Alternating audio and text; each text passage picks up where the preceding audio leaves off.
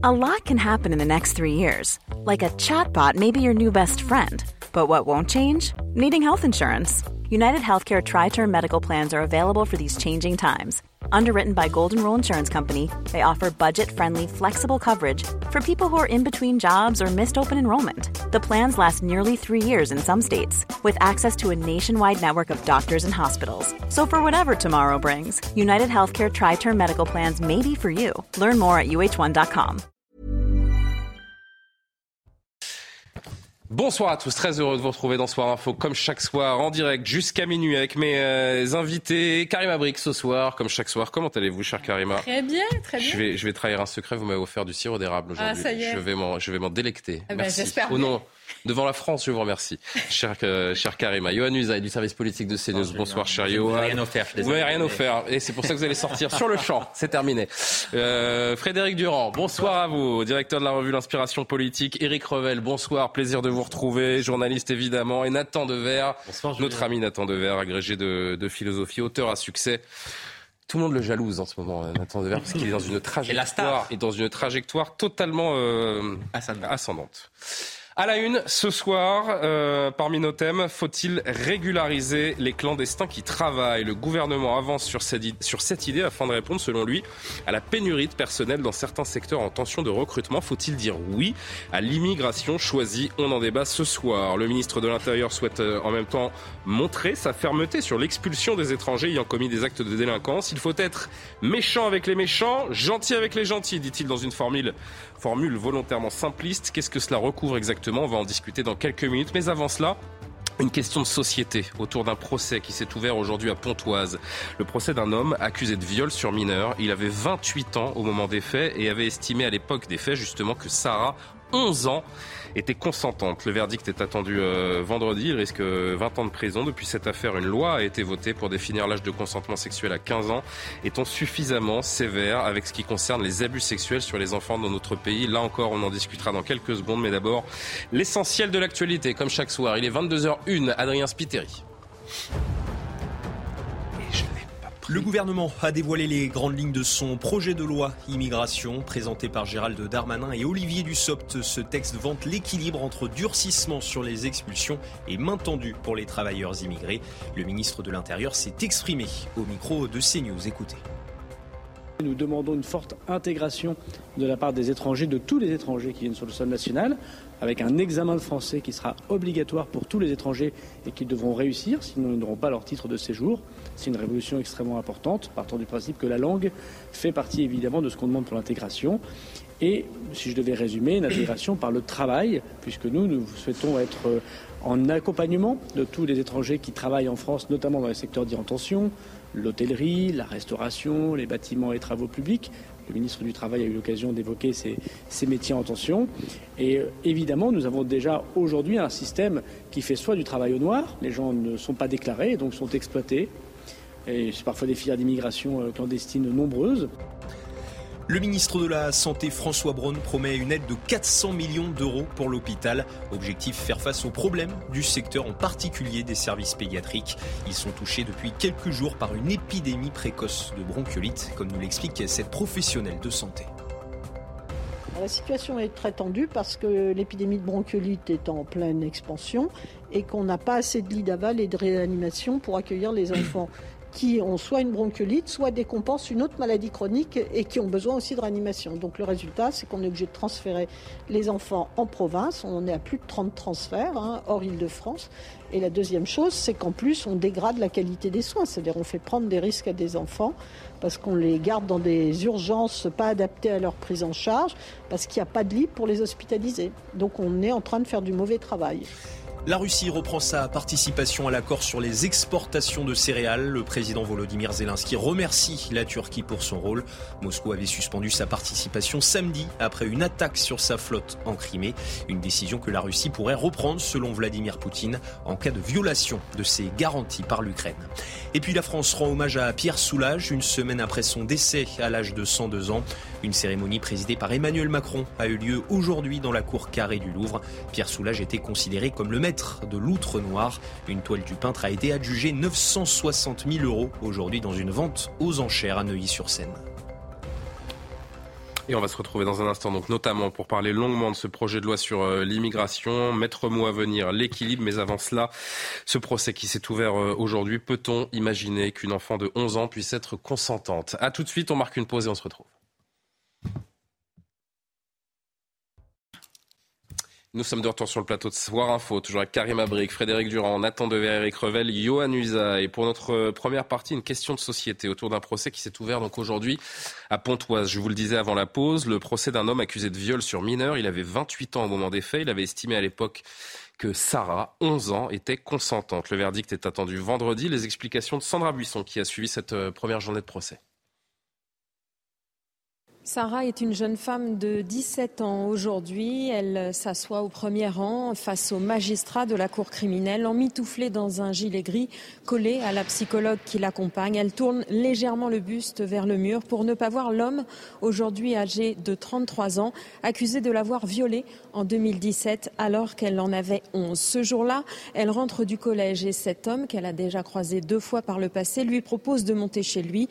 Elle le suit et ne s'oppose pas aux actes sexuels qui lui demande, par peur, explique-t-elle en procédure, qu'il ne devienne violent avec elle. S'il n'y a eu au final ni violence ni menace, la question est de savoir s'il y a eu contrainte ou surprise pour obtenir ce rapport sexuel, ce qui caractériserait le viol. Avec cette question principale, cet homme savait-il que Sarah n'avait que 11 ans? Et si oui, ce jeune âge et leurs 17 ans d'écart ont-ils fait peser une contrainte morale sur elle, l'empêchant de s'opposer aux actes sexuels? Oui, pour l'accusation qui retient aussi des expertises que si l'enfant faisait plus que son âge physiquement à cette époque, son immaturité psychique était évidente, l'empêchant de comprendre ce qu'un adulte pouvait attendre sexuellement, ce qui caractériserait une relation obtenue par la surprise. L'accusé, lui, a toujours assuré qu'il pensait euh, Sarah plus âgée et qu'il croyait qu'elle était consentante. Il risque jusqu'à 20 ans de prison. Et on rappelle qu'il a fallu attendre 2021 et justement euh, le retentissement de cette affaire pour qu'une nouvelle loi soit votée pour définir un âge de consentement sexuel à, 15 ans. Karim Abrix, procès, c'est un petit peu un symbole, euh, même beaucoup un symbole. Comment peut-on même imaginer qu'un enfant de 11 ans puisse être consentant sexuellement? Exactement. Et en plus, quand on dit ah, il n'y a pas eu de violence, moi à chaque fois ça me fait sursauter parce que l'acte en lui-même, la façon de faire est en elle-même violente. Cela dit, bon, je comprends, il y a, évidemment là, tout, euh, tout ce qui a trait avec euh, la juridiction. Cela dit, vous l'avez dit, à partir de 2021, il était temps que ça change. Il était temps et c'est plus juste maintenant un symbole, ça va être vraiment un fait, un précédent. Et pour ce qui est effectivement du consentement, quand vous avez euh, moins de 12 ans et même après, vous pouvez même être plus âgé, la question du consentement, à la base, c'est la, la, la, notion de, que ce soit libre et éclairé. Mmh. Et euh, donc, comment voulez-vous avoir un consentement libre et éclairé quand vous êtes un enfant? Avec un adulte dans ces circonstances. Ce qui m'interpelle, c'est qu'il n'y a pas d'universalité du, euh, consentement euh, Nathan Dever. On voit, euh, d'ailleurs, on a, préparé une petite infographie dans d'autres pays. Euh, si vous allez par exemple en, Espagne, aux États-Unis, le seuil de non-consentement est élevé à 12 ans, à 14 ans en Allemagne, à 16 ans en Angleterre. Ça vous frappe, vous, ces, ces, ces, différences entre les, entre les pays sur un sujet qui en effet, j'ai l'impression, devrait avoir une vocation assez universelle? En effet, comme vous l'avez dit, le consentement est rendu possible. Le consentement, ce n'est pas de dire oui, c'est de dire oui depuis sa liberté. Ça, hmm. on peut tout à fait dire oui en étant un petit enfant ou en étant dans une situation où on n'est pas, on n'a pas le discernement des, possibles qui s'ouvrent face à soi. Alors en effet, qu'il y a une différence entre pays, on peut faire la comparaison avec autre chose. C'est l'âge de, à partir duquel on a le droit de voter, qui n'est pas le même. Euh, c'est très très difficile de marquer la frontière biologique universelle pour tout le monde, à partir de laquelle on devient un être humain libre. C'est-à-dire qu'à l'échelle individuelle, ça se fait souvent à des âges, euh, que ce soit à l'échelle politique, que ce soit à d'autres échelles, ça se fait parfois à des, âges, différents. Mais à mon avis, en ce qui concerne justement l'aspect juridique des choses, il faut partir du principe qu'on va fixer l'âge le plus tard possible, c'est-à-dire pour pouvoir inclure toutes les personnes. Et il me semble en effet que souvent dans l'histoire de la justice, quand vous avez des cas euh, où la justice n'est pas rendue correctement, des cas qui soulèvent l'indignation, c'est précisément là, pour remplir, pour compenser ces carences et ces manques, qu'il faut créer des, nouvelles lois. Éric Revel, cette loi dont on parle, donc du, consentement voté il y, a, un an à peine, elle n'est pas rétroactive, donc elle n'entre pas en ligne de compte dans ce, dans ce procès. L'enjeu euh, pour définir la culpabilité de cet homme, ça va être de déterminer si une contrainte morale a été exercée sur la victime. Finalement, c'est au nom du droit qu'on dit dans un premier temps que ce n'était qu'une atteinte sexuelle, quand la loi parfois euh, outrepasse le, bon sens. Finalement, ça nous questionne également. Vous bien résumé les choses. Alors, c'est vrai qu'il euh, y, a, un sujet culturel, mmh. il y a un sujet sociétal. alors, pas dans l'acceptation elle-même, mais dans l'âge dont parlait Nathan Devers à l'instant. Ce qui me semble très positif, on va attendre évidemment le, jugement. Et Vendredi le verdict. voilà. Et, et personne ne comprendrait en fait qu'il ne se passe rien. Mais je veux pas. Euh, je veux pas Il risque jusqu'à 20 ans. Hein. Mais, mais, ce qui est euh, incroyable quand même, c'est que, euh, enfin, ce qui est incroyable et en même temps très bénéfique, c'est qu'à partir de ce cas que moi je qualifie d'horrible, cette petite fille, en qui a 17 ans aujourd'hui. Hein. Voilà, qui a 17 ans aujourd'hui, ce qu'on entendait. En fait, la loi va être modifiée. donc, à partir d'un acte sordide, bon, moi je le considère comme cela j'ai le droit de le considérer comme ça, avec la culture qui est la mienne, avec la société dans laquelle je vis. Euh, j'ai le droit de considérer que c'est un acte horrible. En fait, la loi va être modifiée. Et donc, plus jamais, ce ne sera possible, sauf à tomber sous le coup d'une loi. Évidemment. Mais ce qui est intéressant quand même, c'est que suivant les sociétés dans lesquelles vous vivez, euh, le regard est différent. Le regard est différent. Euh, l'acte sexuel n'est pas vécu de la même manière. suivant la religion dans laquelle vous baignez, aussi, euh, euh, je ne vais pas aller plus loin, mais c'est un vrai sujet. Euh, mais dans notre société judéo-chrétienne, évidemment, pour moi, ça reste une horreur. Je voudrais qu'on entende Maître Francis Spinner, qui est, qui est du côté des partis civils, qui est l'avocat de l'association La Voix de l'Enfant, qui s'est livré tout à l'heure. Écoutez-le. Une enfant ne peut pas être consentante. Ceux qui ont pu imaginer que parce qu'une enfant de 11 ans ne protestait pas, était passive, cela pouvait être du consentement, ignorent un enfant, par nature, ne peut pas consentir comme il ne peut pas contracter. Il y a ce qu'on appelle les vices du consentement. Un enfant de 11 ans est un enfant. Il ne se rend pas compte, sa sexualité n'est pas encore formée. Et un adulte de 28 ans eh bien, lorsqu'il a un rapport sexuel avec une enfant de 11 ans, 11 ans, viole évidemment cet enfant qui ne peut pas consentir. Et donc, c'est par l'effet d'une contrainte morale, due tout simplement à l'immaturité, à l'absence même de capacité de comprendre et de réflexion que le viol est constitué. Frédéric Durand, il y, a, des choses qui ne sont pas négociables, tout simplement. Un, enfant n'a pas de relation sexuelle avec un adulte, point barre, j'ai envie de Là, on a entendu l'avocat euh, de la, des plaignants, mais j'aurais aimé entendre l'avocat de, l'accusé pour savoir quelle est la ligne de, défense, parce que se prévaloir d'un consentement d'une enfant de 11 ans euh, pour échapper à la justice, ça paraît tout simplement, dans une société comme la nôtre en tout cas, complètement aberrant.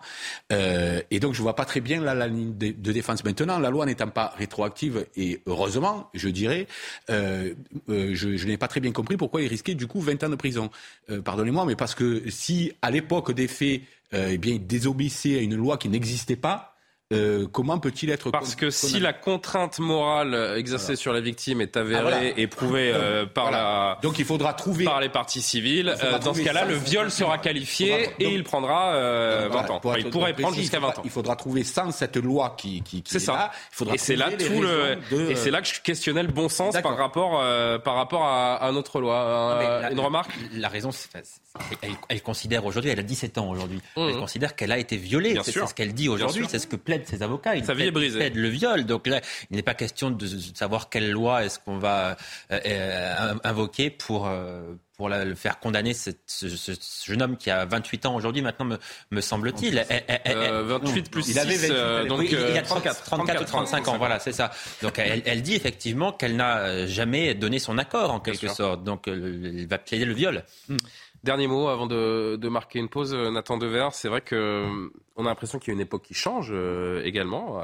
il y a quelques dizaines d'années, je remonte pas très très loin, des, écrivains, des intellectuels vous expliquaient que c'était presque normal à une époque. Il y avait une certaine tolérance sur un sujet comme celui-là. Des journaux, pourquoi pas aussi. Oui, c'est vrai. C'était un quelque chose d'impensable aujourd'hui, mais c'est qu'il y a eu dans le mouvement d'abord de libération sexuelle une libération un peu sans limite euh, considérée comme festive, incluant les enfants.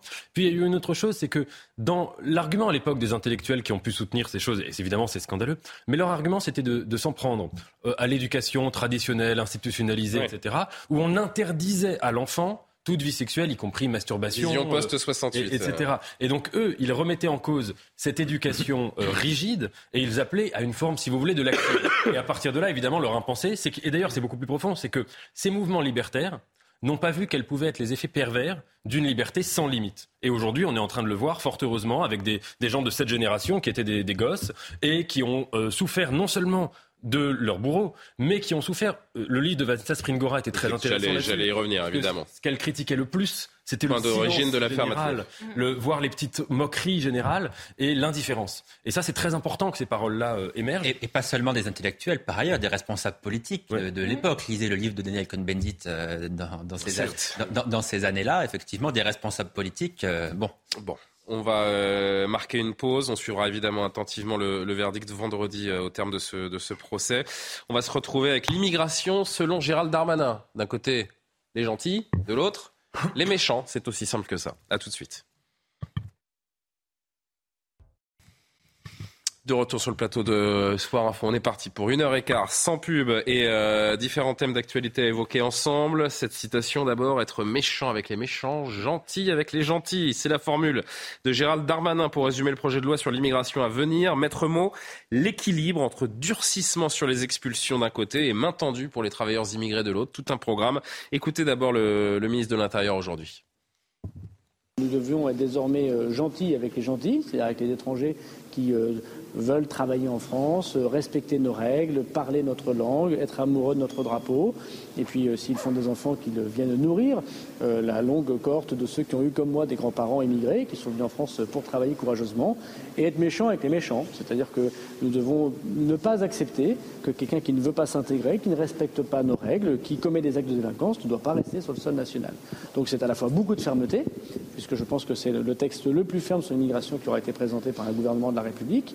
Et en même temps, vous avez tout à fait raison de dire, nous devons être à l'écoute de ceux qui travaillent et qui, injustement, je pense que tous les Français le voient, euh, voient parfois leur titre de séjour pas renouvelé ou des gens qui les exploitent en espérant une régularisation de la part de leur employeur et de l'État. Ce n'est pas non plus une, position humaine euh, que doit adopter la France. On doit aider ceux qui travaillent, on doit aider ceux qui bossent et on doit être dur avec ceux qui commettent des actes de délinquance.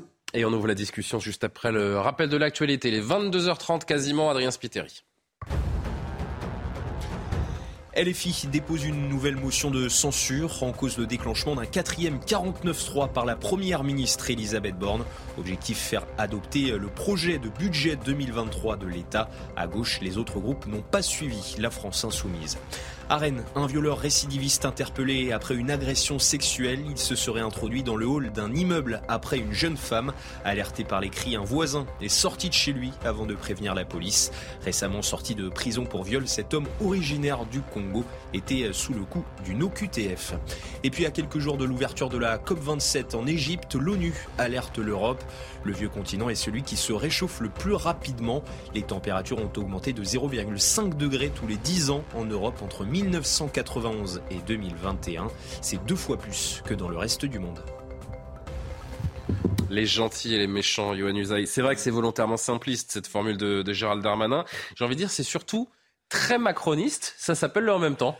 Ça s'appelle le en même temps, et oui, absolument, vous, avez raison, c'est ça. Mais c'est une formule simpliste euh, pour qu'elle parle au plus grand nombre en réalité. C'est un peu une formule, je dire, une formule choc, suite précisément au choc oui, puisque les Français, ne comprennent que ça, hein, des formules simplistes. après, après, après l'affaire Lola, alors c'est à la fois simpliste et un peu infantilisant, on va pas se mentir aussi, mais, mais euh, oui, il y, a le, il y, a le côté, on, on, va être effectivement ferme avec ceux qui ne devraient pas se trouver sur le territoire français. C'est la polémique née après l'affaire euh, Lola et une politique, euh, une polémique politique qui a pris beaucoup d'ampleur, hein, y compris à l'Assemblée nationale, avec des échanges extrêmement violents, d'où la loi présentée par Gérald Darmanin, et puis une volonté aussi de rajurer, de rassurer quand même une partie de la, majorité qui, euh, qui peut-être sans l'aspect euh, un peu plus, plus, j'allais dire comment dire, social peut-être, ou en tout cas un peu plus humain euh, de, de, ce texte aurait peut-être eu du mal à le voter. Il l'aurait fait quand même parce qu'ils appartiennent à la majorité, mais ça aurait peut-être créé un débat au sein de, de Renaissance qui, avec ce texte un peu plus équilibré, n'aura peut-être pas lieu.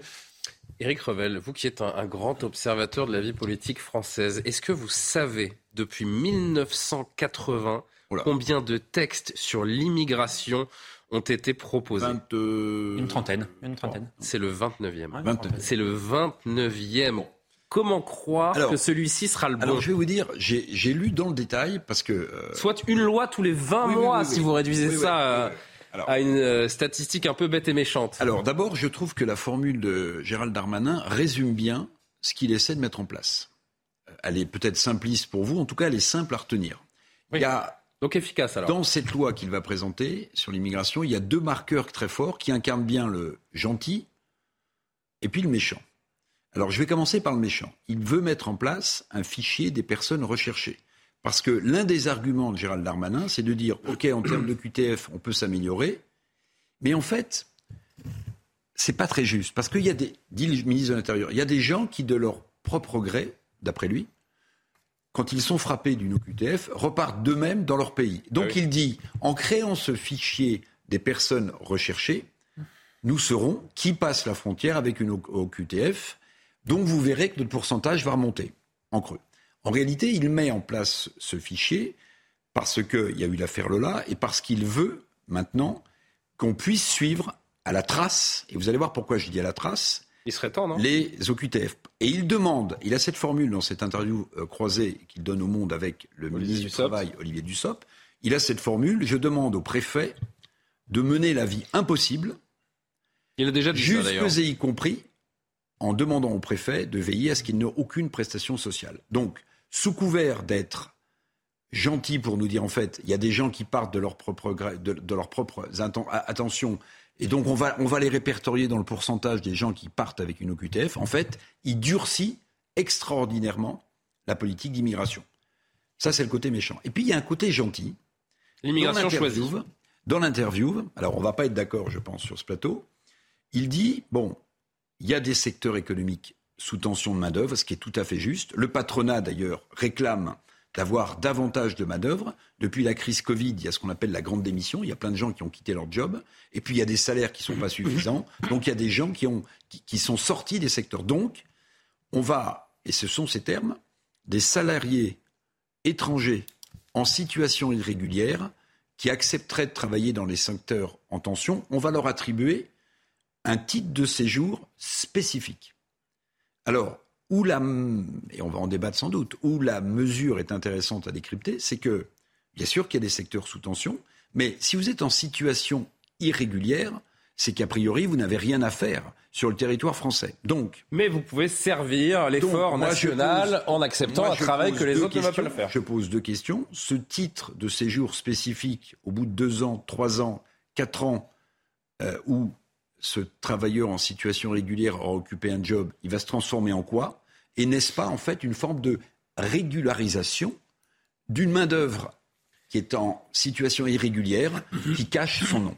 Voilà. Donc, ce que disent les oppositions aujourd'hui. Gérald Darmanin a raison de résumer il y a pour les gentils et pour les méchants. Alors justement, commençons par ce qu'il y a pour les gentils, puisqu'on va être simpliste comme le, comme le ministre de l'Intérieur. Avec Florian Tardif du service politique, on va euh, détailler euh, en quelques secondes les, les mesures et ce qui est proposé donc pour régulariser ces euh, travailleurs clandestins.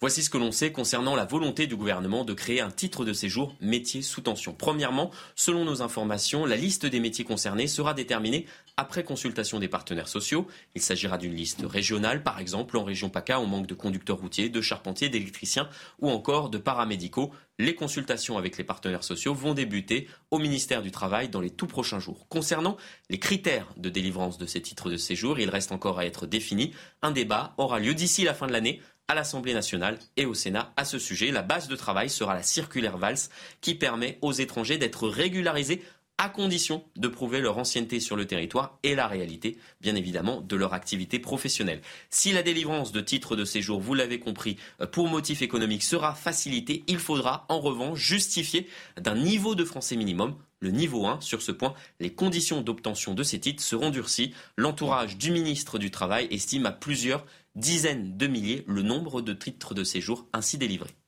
Frédéric Durand, le discours, en fait, il consiste à dire les Français ne veulent pas faire ces métiers. C'est donc logique que l'on régularise des, des sans-papiers. Qu'en pensez-vous? Je pense que déjà depuis très longtemps, ce sont les organisations euh, patronales qui décident de, de l'immigration. En réalité, on l'oublie souvent. Et d'ailleurs, c'est dit, dans l'entretien en question, il dit on a une grosse pression du patronat, des, du patronat euh, pour faire euh, arriver des, des, des, nouveaux immigrés. Quels sont-ils ces secteurs en tension? C'est quoi? C'est le bâtiment, c'est la restauration, c'est les certain nombre de services sont en général effectivement des travaux assez peu payés, pas très. On les a. Hein. On a le podium des métiers qui peinent le plus à recruter. en un, ce sont les couvreurs, en deux les aides à domicile aide ménagère, en trois les pharmaciens, et puis on retrouve aussi la restauration et le métier du bâtiment. Enfin, etc., tout ce que vous voulez. Or, aujourd'hui, pour beaucoup de ces métiers-là, notamment par exemple dans la restauration, il existe déjà des gens qui travaillent euh, de façon euh, irrégulière en réalité en France. Euh, parce que vous savez que la circulaire Valls de 2012 permet de, de ce qu'on appelait à l'époque l'intégration par le travail, et donc, que font souvent les patrons? Eh bien, ils, ils, préfèrent garder quelqu'un de façon irrégulière plutôt que de lui permettre de se régulariser. Euh, on le sait aussi qu'il y a une main-d'œuvre immigrée qui va être moins regardante sur ses droits au travail, surtout si elle n'a pas de papier, qu'elle espère en avoir. Sur les salaires, peut-être aussi. Et sur les salaires, et sur les jours fériés où il faut venir travailler, etc. Donc, on a une espèce. C'est quoi? C'est une population corvéable qu'on euh, veut faire. Euh, il n'y a pas que ça aujourd'hui, puisqu'il y a aussi des médecins qui viennent de l'étranger, etc. Mais oui, ça, historiquement, il y a toujours eu cette pression. Euh, euh, vis-à-vis de, de, de l'immigration sur les, sur, et, notamment sur le, sur le reste du monde du, du travail, je pense. Donc là, ils, ils, ils vont faire en sorte euh, que ces gens-là puissent être régularisés parce qu'ils savent aussi que beaucoup de patrons ne veulent pas les déclarer. Donc il, il en parle aussi dans l'entretien du travail clandestin. Euh, voilà. Cependant, aujourd'hui, vous savez qu'il n'y a plus de délit euh, à être de, de irrégulière, voilà, une situation irrégulière en France. Ça, ça ne constitue pas un délit. Euh, donc c'est pour ça que d'ailleurs, si vous si vous faites arrêter demain alors que vous n'avez pas de papier français, vous allez aller au commissariat, on va vous garder pendant 16 heures maximum, on va vérifier si vous avez vos papiers ou pas, et ensuite il faudra une UQTF pour, faire, euh, pour vous faire partie du territoire. et on vous remet dans la nature. C'est ce qui se passe actuellement. Voilà. Or, on sait qu'aujourd'hui, il y a 5-6% d'OQTF qui sont réalisés. Johan Usaï, qui se lève tôt le matin? Qui accepte de faire ces métiers? La vérité, c'est que les Français ne veulent plus ou ne peuvent plus faire ce type de profession, exercer ce type de profession. Oui, à l'évidence, c'est une, une réalité, bien sûr. Euh, pourquoi? Ce que dit euh, l'opposition, notamment, c'est que ces métiers sont souvent des métiers qui sont mal payés. C'est pour ça qu'on ne veut pas, effectivement, les Français ne veulent pas occuper ces, ces, métiers-là. Et ce que dit l'opposition de droite aussi, notamment, c'est que euh, les Français ne veulent pas occuper ces métiers parce qu'il y a en France trop d'assistanat et que si on réduisait un certain nombre de prestations sociales, eh bien, euh, ces Français seraient davantage encouragés à occuper ces métiers qui, certes, sont des métiers difficiles. C'est une incitation à l'inactivité? On incite les Français à être inactifs par les, le biais des prestations sociales C'est ce que dit la droite, en, tout cas. Oui, la droite dit clairement cela. Et d'ailleurs, la droite dit aujourd'hui qu'a priori, elle ne votera pas ce texte. Alors, ça n'est pas quelque chose de définitif, parce qu'il faut rappeler qu'il y a une élection interne chez les Républicains, etc. Et les choses, à partir du mois de janvier, peuvent quand même changer de manière assez importante. Mais en l'état, euh, les Républicains disent qu'ils ne voteront pas ce texte, en tout cas. Euh, Nathan Dever, ouais. Faut-il régulariser les, les sans-papiers dans ces domaines en tension, comme celui de la restauration, du bâtiment? Qu'en dites-vous? Alors, deux remarques. Premièrement, euh, ce qui est intéressant, presque amusant, c'est que Gérald Darmanin n'en était sans doute pas conscient, mais quand il dit qu'il faut être gentil avec les gentils, méchant avec les méchants, il cite quelqu'un qu'il n'a peut-être pas lu, je ne sais pas. Je suis désolé, je cite toujours le même livre. C'est dans La République. Ah, La République. Livre 1, justement. Paul Marc, qui dit que la définition de la justice, c'est être gentil avec ceux qui sont gentils avec nous, les amis, les gentils, et être méchant avec ceux qui sont méchants avec nous, les ennemis ou les méchants. Et euh, ce qui est drôle, c'est que quand on lit La République, cette définition-là, qui est euh, la deuxième définition qui est donnée de la justice, c'est la plus bête qui soit. Parce que, pour deux raisons. D'abord, parce que euh, c'est une sorte de, bonté relative, de bonté conditionnelle, ça n'a rien à voir avec la vraie justice, et comme vertu, et comme principe politique. Et deuxièmement, parce qu'on ne sait jamais vraiment ce que c'est qu'un ami, ce que c'est qu'un ennemi, ce que c'est qu'un gentil, ce que c'est qu'un méchant, ni à l'échelle individuelle, ni à l'échelle politique. Et alors, j'en reviens à votre question de l'intégration par le travail. C'est que ce qui est frappant ici, c'est que le seul critère, là, c'est un critère, je suis désolé de le dire, mais qui est euh, d'instrumentalisation, d'utilisation. En effet, demander à des gens de dire si vous venez faire les sales boulots, les boulots que les Français veulent plus faire, les boulots entre guillemets, euh, enfin les boulots mal payés, qu'on va payer de plus en plus bas, parce que vous savez, ça c'est très connu que l'immigration, en effet, comme vous le disiez, quand elle est décidée par les organisations. Mais qu'est-ce que vous avez d'autre comme solution si les Français ne veulent pas faire ces, ces boulots-là? Non mais attendez, euh, on ne peut pas, si vous voulez, il y a quelque chose en plus, quel qu'on soit de gauche ou de droite. ou alors vous augmentez les salaires, mais euh, je pense que c'est. Euh, je suis pas sûr que l'État ait les moyens. Mais il y a quelque chose de schizophrénique à tenir le discours de M. Darmanin, c'est-à-dire d'un côté dire qu'en soi, l'immigration, il y a un lien avec la délinquance, ce qu'il dit d'un côté, et d'autre côté dire, mais on fait venir de l'immigration la pire immigration qui soit, en tout cas l'immigration dans les pires conditions qui soient, c'est-à-dire une immigration pour, de, de, travaux que les Français ne veulent pas faire. Ce qui, premièrement, a comme condition la baisse continuelle des salaires, hein, la dégradation des conditions de travail continuelle pour les immigrés et pour les, pour les nationaux, pour tout le monde. Deuxièmement, ce qui évidemment, c'est les pires conditions d'accueil dans un pays que de dire aux gens, en gros, on t'accueille, en gros, pour que tu sois un esclave ou un, salarié très mal payé. Mais globalement, c'est la même idée. C'est la pire manière de demander à quelqu'un de venir en France. Et évidemment, c'est la meilleure manière de créer des tensions. Donc ce n'est pas ça un modèle lucide et intelligent d'immigration. C'est le contraire à l'image de la phrase de Paul. Frédéric Durand et Eric Revel, vous voulez réagir? Je voudrais juste alimenter le débat avec euh, deux citations. Enfin, d'abord une citation de Marine Le Pen euh, tout à l'heure qui réagit donc à ces propos de Gérald Darmanin et qui voit non pas une lutte contre l'immigration, mais plutôt une loi pour régulariser, je ne sais pas si on peut l'afficher avec Samira Ouled en régie, la voici. Comment donner un nouveau nom à des campagnes de régularisation de clandestins C'est peu ou prou le même ton pour Eric Ciotti du côté des Républicains. Écoutez-le.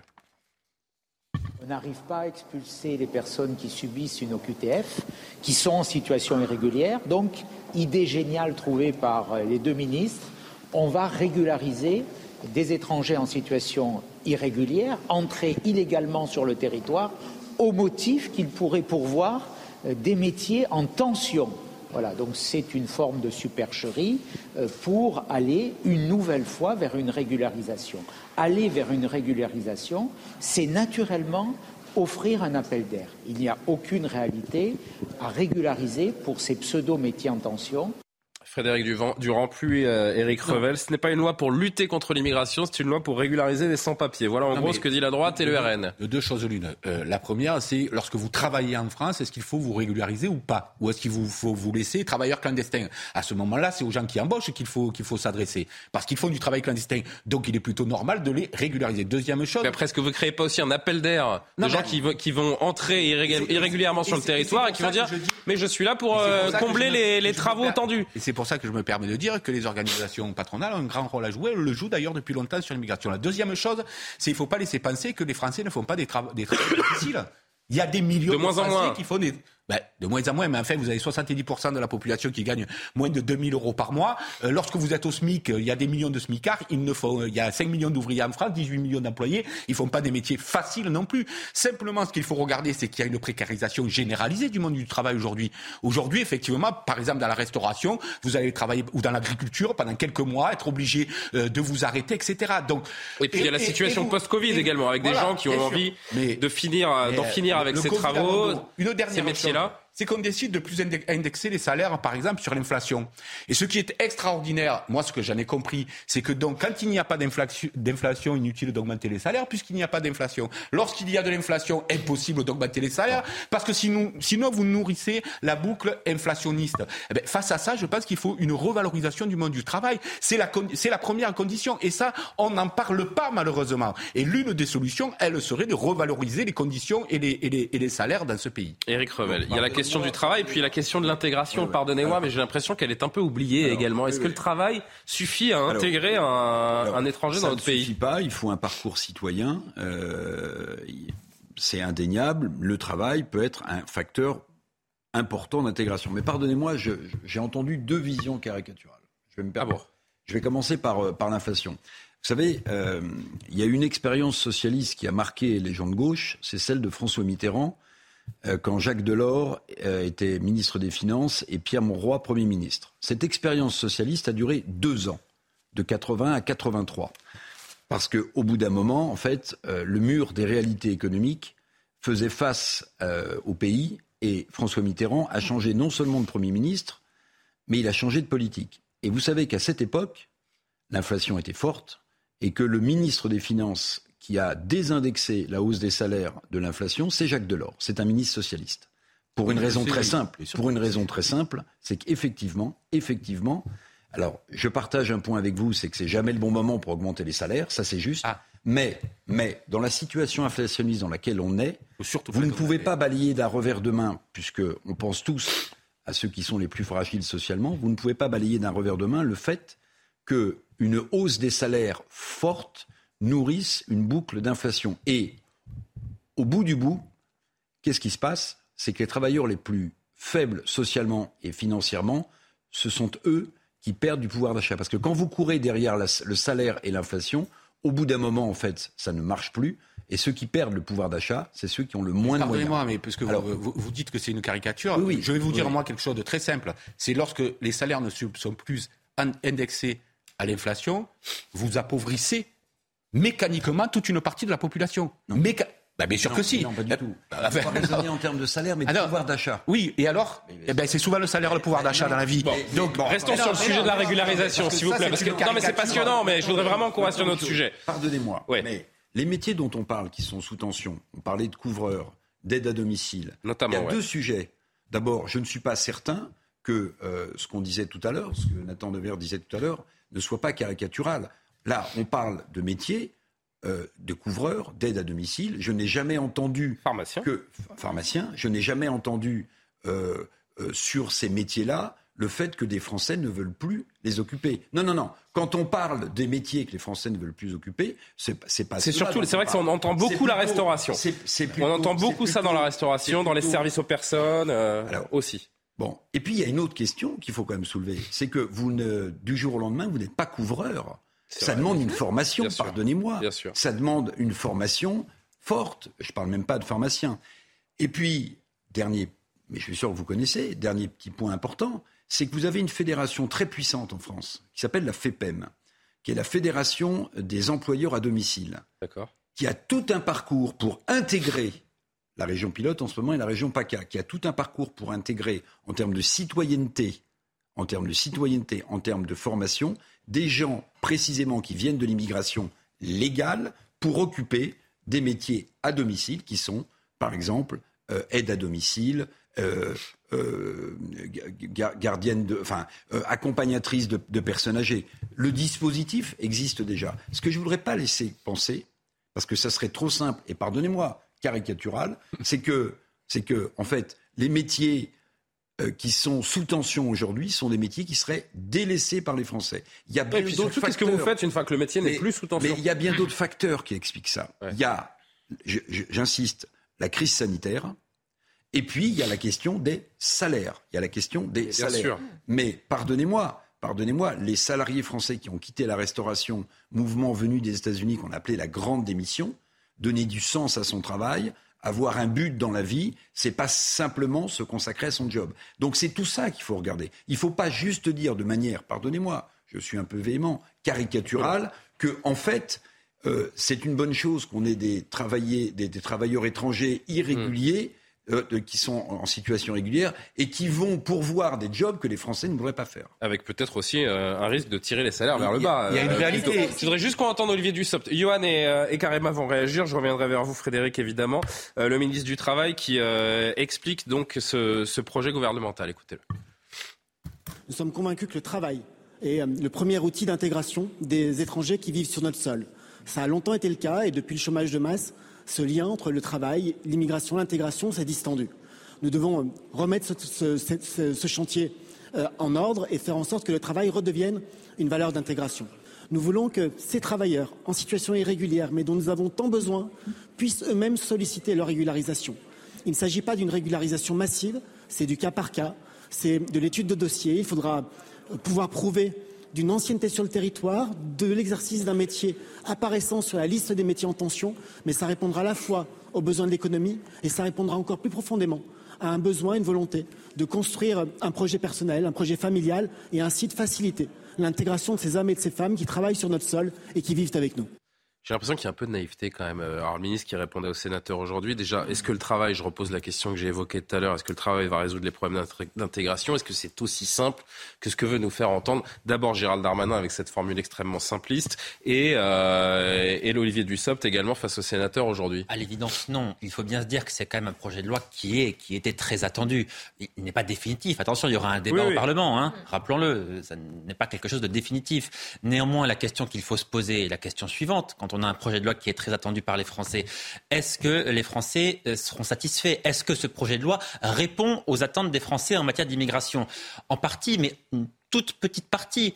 Sur les OQTF, notamment, ça permettra effectivement peut-être d'augmenter un peu les. Non, mais sur la régularisation, il y en a qui ne trouvent pas leur compte. Mais, ça, on peut l'imaginer. Non, mais sur, sur, les OQTF, ça permettra peut-être de reconduire un peu plus facilement. Mais à la marge, parce que, par exemple, le ministre de l'Intérieur ne dit rien sur les laissés-passer consulaires, qui est quand même le problème principal.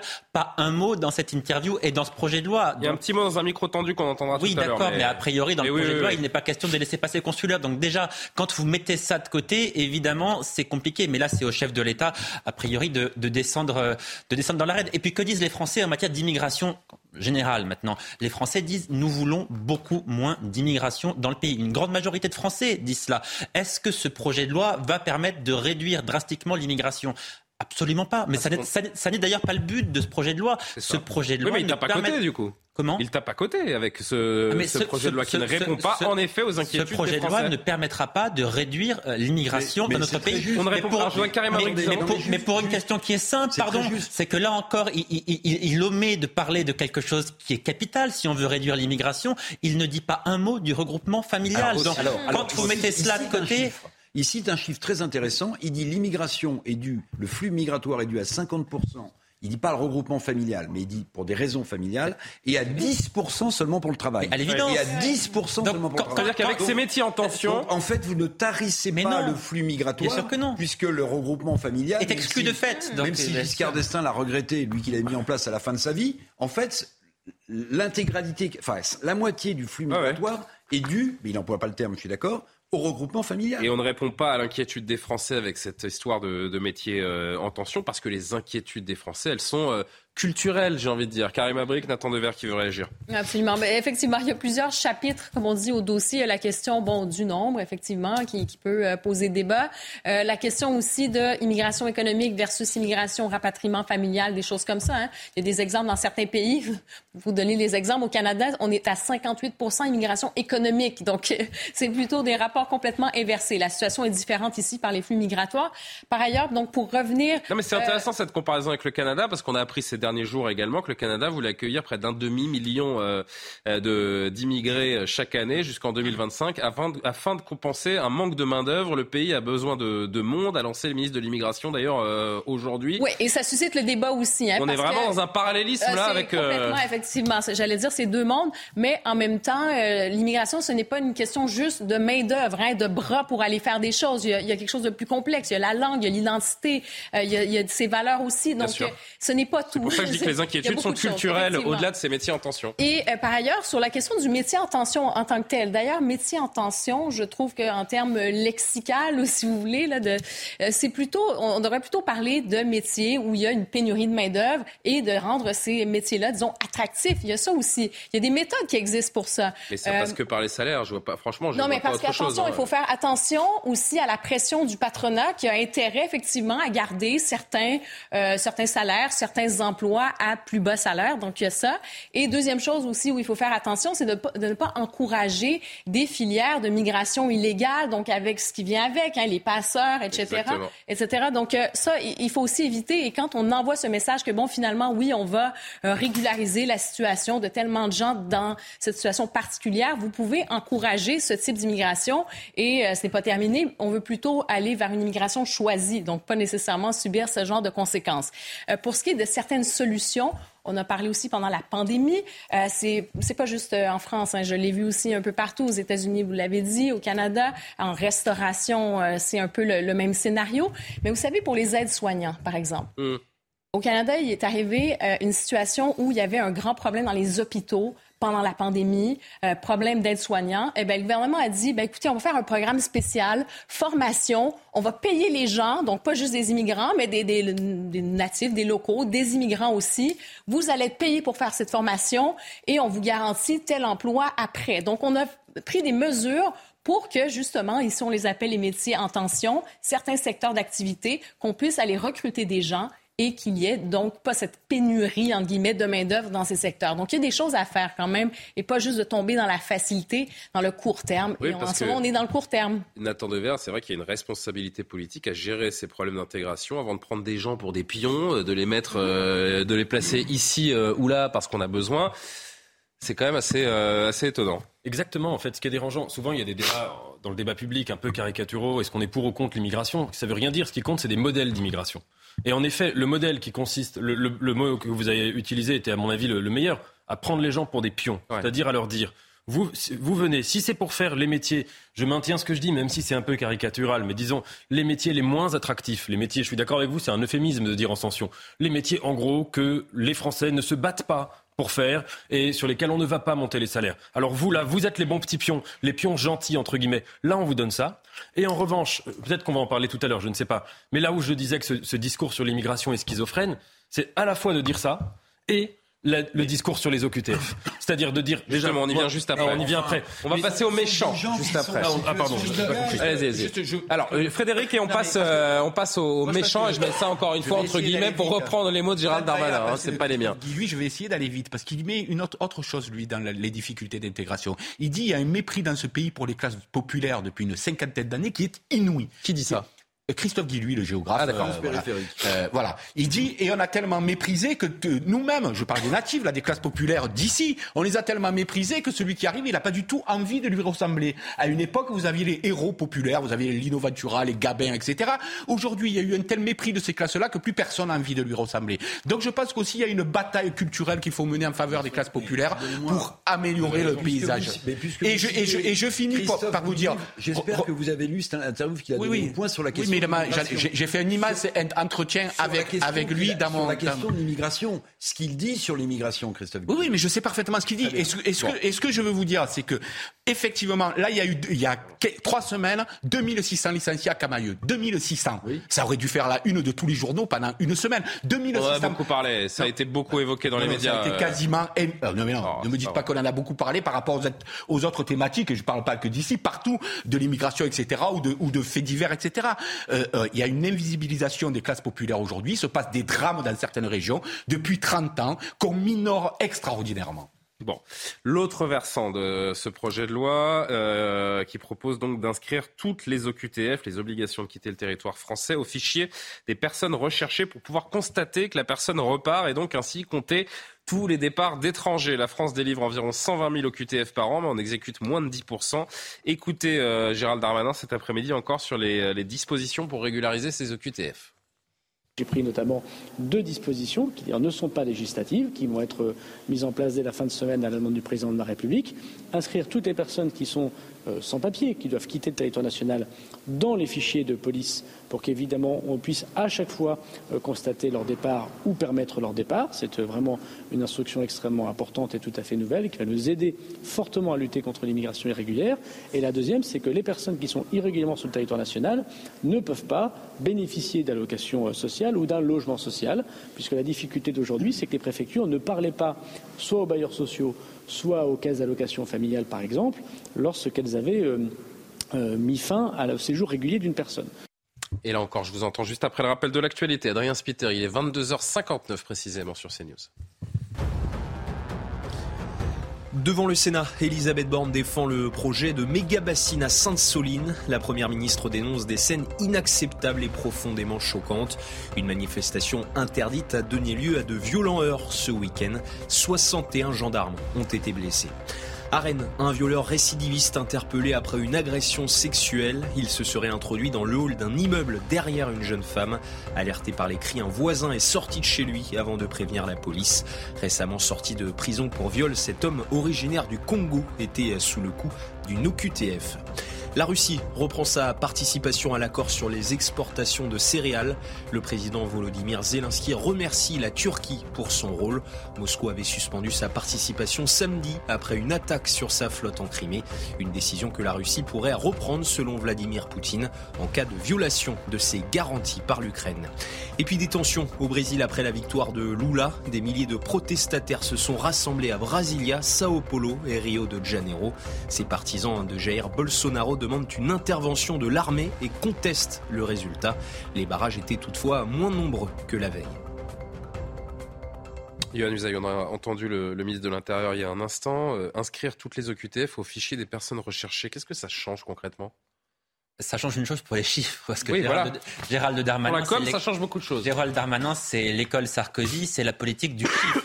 Et il sait que les Français attendent qu'on augmente le nombre d'exécutions des OQTF. Précisément, quand vous dites au préfet, je veux qu'on suive à la trace l'ensemble des personnes visées par les OQTF. Qu'est-ce que ça veut dire? Eh Bien, ça veut dire que désormais, il veut qu'on prenne en compte dans les OQTF exécutés ceux qui repartent chez eux de leur plein gré, ceux qui n'y vont pas à menottes au poignet en montant dans un avion de force accompagné par la police. Donc mécaniquement, ça veut dire que ce chiffre, il va augmenter. Si on prend en compte dans les exécutions d'OQTF ceux qui les départs, ce qu'on appelle les départs volontaires, ce chiffre va mécaniquement augmenter. C'est grâce à ce système en fait que l'Allemagne parvient à dire qu'ils effectuent 50% d'OQTF. Aujourd'hui, il faut bien comprendre que comparer les chiffres allemands et français n'a absolument aucun sens avec la nouvelle méthode de Gérald Darmanin, effectivement, on pourra le faire. Donc la vérité, c'est qu'on veut améliorer la communication du gouvernement, on veut améliorer les statistiques, mais le quotidien des Français, ça passera plus tard. Si ça changera un peu le quotidien quand même, pardon, hein, parce que si, si, si, vous excluez des HLM, ceux qui sont visés par les OQTF, si vous coupez une partie des aides, etc.,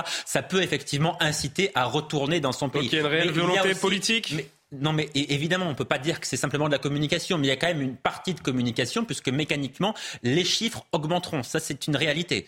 Eric alors, d'abord, j'aimerais dire quelque chose sur le Canada, si vous permettez. Bien sûr. Parce qu'il faut rendre hommage à la troisième voie canadienne que j'ai beaucoup euh, étudiée euh, vous avez réformé l'économie euh, canadienne de manière spectaculaire à l'époque où Paul Martin était ministre des Finances et Jean Chrétien euh, Premier ministre, si ma mémoire est bonne. Il a fait d'autres choses aussi. Ah, ben, non, non, non, mais, non, mais très bien. Mais parce qu'il y a beaucoup d'hommes politiques de gauche et de droite français qui ont fait des voyages pour voir comment vous aviez mis en mm. place ce type de réforme qui a permis au Canada, ça va faire sourire beaucoup de ceux qui nous regardent ce soir, de dégager des excédents budgétaires, des excédents budgétaires en privatisant, en privatisant d'ailleurs parfois des services publics entiers. Où nous mène l'exemple canadien, Alors, Eric? Oui, nous mène, c'est très simple. C'est que la politique euh, euh, d'immigration canadienne est très stricte. Oui, Elle est très stricte. Mais j'allais dire, il y a aussi il y a un océan, il, y a une, façon aussi, oui, la oui, distance non, mais, fait non, mais il faut le dire, il faut le dire. est plus facile. Voilà, elle est très stricte. Quand M. Trudeau annonce 500 000 euh, jobs pour des migrants potentiels, en fait, c'est extrêmement choisi, extrêmement qualifié et avoir un visa pour travailler au Canada, comme d'ailleurs aux États-Unis, c'est extrêmement C'est-à-dire que l'exemple canadien ou américain n'est pas reproductible. je ne sais pas s'il n'est pas à l'échelle de l'Europe et de la France. En même temps, j'allais dire, l'immigration, il y a aussi quelque chose d'absolument politique aussi. Parce que Justin Trudeau, bon, euh, par exemple, ici, ça va être aussi quelque chose de politique, hein, le message qu'on veut envoyer. Il y a une question d'idéologie aussi. Hein, si on est euh, très immigrationniste, si on est plutôt, on veut contrôler les frontières. Parce que dans le cas, je vous dirais qu'au Canada, en ce moment, oui, c'est sévère, mais en même temps, j'ai l'impression qu'on est un des seuls pays où euh, qui encourage une filière migratoire irrégulière. Hein. En ce moment, il y a ce qu'on appelle un chemin Roxane où les gens arrivent littéralement, euh, hein, pratiquement en sandales de plage avec leurs valises. On, leur dépose, on les dépose en taxi et ils traversent comme ça à pied dans un petit chemin de hmm. terre et ils sont accueillis. Donc, et ça, c'est, ça, peut créer, en fait, ça crée un certain scandale aussi chez une partie de la population. Alors nous, nous avons un problème que le Canada. Retour en France, s'il vous plaît. Oui, nous, nous avons un problème que le Canada n'a pas, c'est que nous, nous avons l'espace Schengen. Nous avons l'espace Schengen, qui en fait a fait voler en éclats les frontières nationales. Et en fait, que ce soit par l'Espagne, par l'Italie, en fait, beaucoup de migrants illégaux viennent dans ce pays et dans d'autres. Souvent, ils viennent en France pour aller plutôt en Angleterre, mais enfin, il y en a qui restent. Bien. Interroger, comme je l'ai fait, un juge de la Cour nationale du droit d'asile, la CNDA, qui a des dossiers comme ça de demandeurs euh, d'asile et quand vous interrogez ces cours de la, ces juges de la CNDA, qu'est-ce qu'ils vous disent? Ils vous disent en fait, on s'aperçoit. Alors, il y a des gens qui demandent le droit d'asile pour de bonnes raisons, pour de bonnes raisons, parce qu'ils sont pourchassés politiquement dans leur pays euh, et ils ont le pays des droits de l'homme, ils peuvent. Mais en fait, que vous disent ces juges-là? Alors, ils vous le diront pas officiellement, mais quand vous discutez avec eux, ils vous disent en fait, il y a tout un écosystème autour de. Il y a un écosystème au départ, il y a un kit qui est vendu par les passeurs. Ça coûte tant. On vous donne même les éléments de langage pour expliquer pourquoi vous demandez un droit d'asile, même si vous n'avez pas souffert mmh. politiquement dans le pays d'origine. Bien. Donc, le droit d'asile doit être réformé dans ce pays. Il doit être totalement réformé. Parce que non seulement on rentre par. Mais vous remettez déjà le délit d'entrée sur le territoire. Non, non, non, attendez, je, changer beaucoup termine, de choses. Attendez, je termine. Terminez, Et je vais vous, vous citer un exemple. Un exemple qui m'a frappé et dont je parlais tout à l'heure un demandeur d'asile est venu devant la Cour nationale euh, des droits d'asile avec son avocat. Dans le dossier du demandeur de droit d'asile, il y avait une fiche de la DGSE avec ce type qui avait travaillé pour Daesh. Très bien. Eh bien, ce type a obtenu son droit d'asile. Parce que les. En France. Absolument. Absolument. Je tiens cette information depuis euh, cet après-midi. Donc, si vous voulez. Donc, si vous voulez, alors, bah, parce que l'avocat dit oui, non, mais en fait, il travaillait pour eux, mais il faisait plutôt du service, il n'était pas. Ça, c'est arrivé récemment en France Oui, oui, oui, oui, oui, oui. Il faisait cuisine, oui.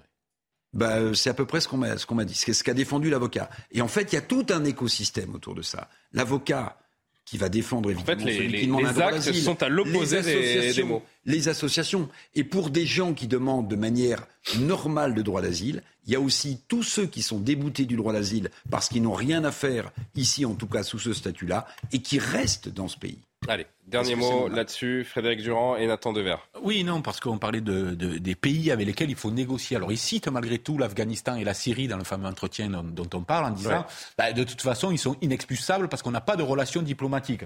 J'allais dire, c'est à la limite, c'est eux les derniers à expulser de toute manière. Mais par contre, ils ne parlent pas des autres pays comme le Maroc, la Tunisie ou l'Algérie. L'Algérie avec, avec c'est très compliqué. C'est vrai que c'est extrêmement étrange qu'il n'y ait pas un seul mot sur ça. Or, à, part, a priori, on ne peut expulser que si on a ces fameux passés consulaires. Donc si on nous en délivre peu, on ne peut expulser que Exactement. C'est QFD. Il n'y a pas un mot là Conclusion, euh, Nathan. Je suis entièrement d'accord avec ce que vient de dire Frédéric Durand. Je trouve que c'est très important. C'est-à-dire qu'en fait, tout le prisme, c'est le cœur du euh, problème. D'esbrouf total là de ça, c'est que euh, M. Darmanin veut nous faire passer l'immigration pour euh, une affaire de politique intérieure. Alors qu'il n'y a pas besoin d'avoir fait des, des, années de sciences politiques pour bien comprendre que c'est un phénomène international dont le fond, c'est la discussion, la négociation, les rapports de force diplomatiques avec un certain nombre de pays étrangers comme l'Algérie. Demandez à Gérald Darmanin de vous parler de l'imam Hussein. Et, et, et, de ses relations, des relations du gouvernement avec le pouvoir algérien qui sont quand même assez étroites. Et premièrement, premier prisme. Et deuxième prisme, donc sur fond de, cette, de ce mensonge originel, si vous voulez, euh, d'avoir des discours qui, excusez-moi, qui sont à la limite du champ républicain. Quand on dit qu'on va prendre des gens et qu'on va rendre leur vie impossible, hein, rendre la vie impossible de, de, certains êtres humains, au sens propre du terme, je sais qu'évidemment c'est pas dans le sens littéral, rendre la vie impossible ça veut dire tuer, hein. ça veut dire rendre une vie qui est pas possible.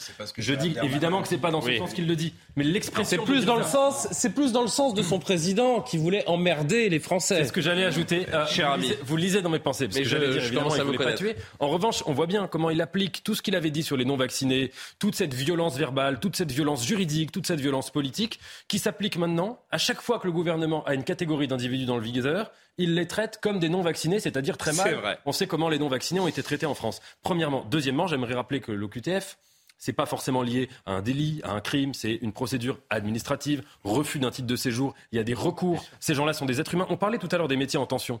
Vous savez que parmi les gens qui ont des OQTF, il y en a plein qui travaillent. Et il y en a plein qui travaillent dans des métiers que justement les Français ne veulent plus faire, dans la restauration, des aides-soignants, etc.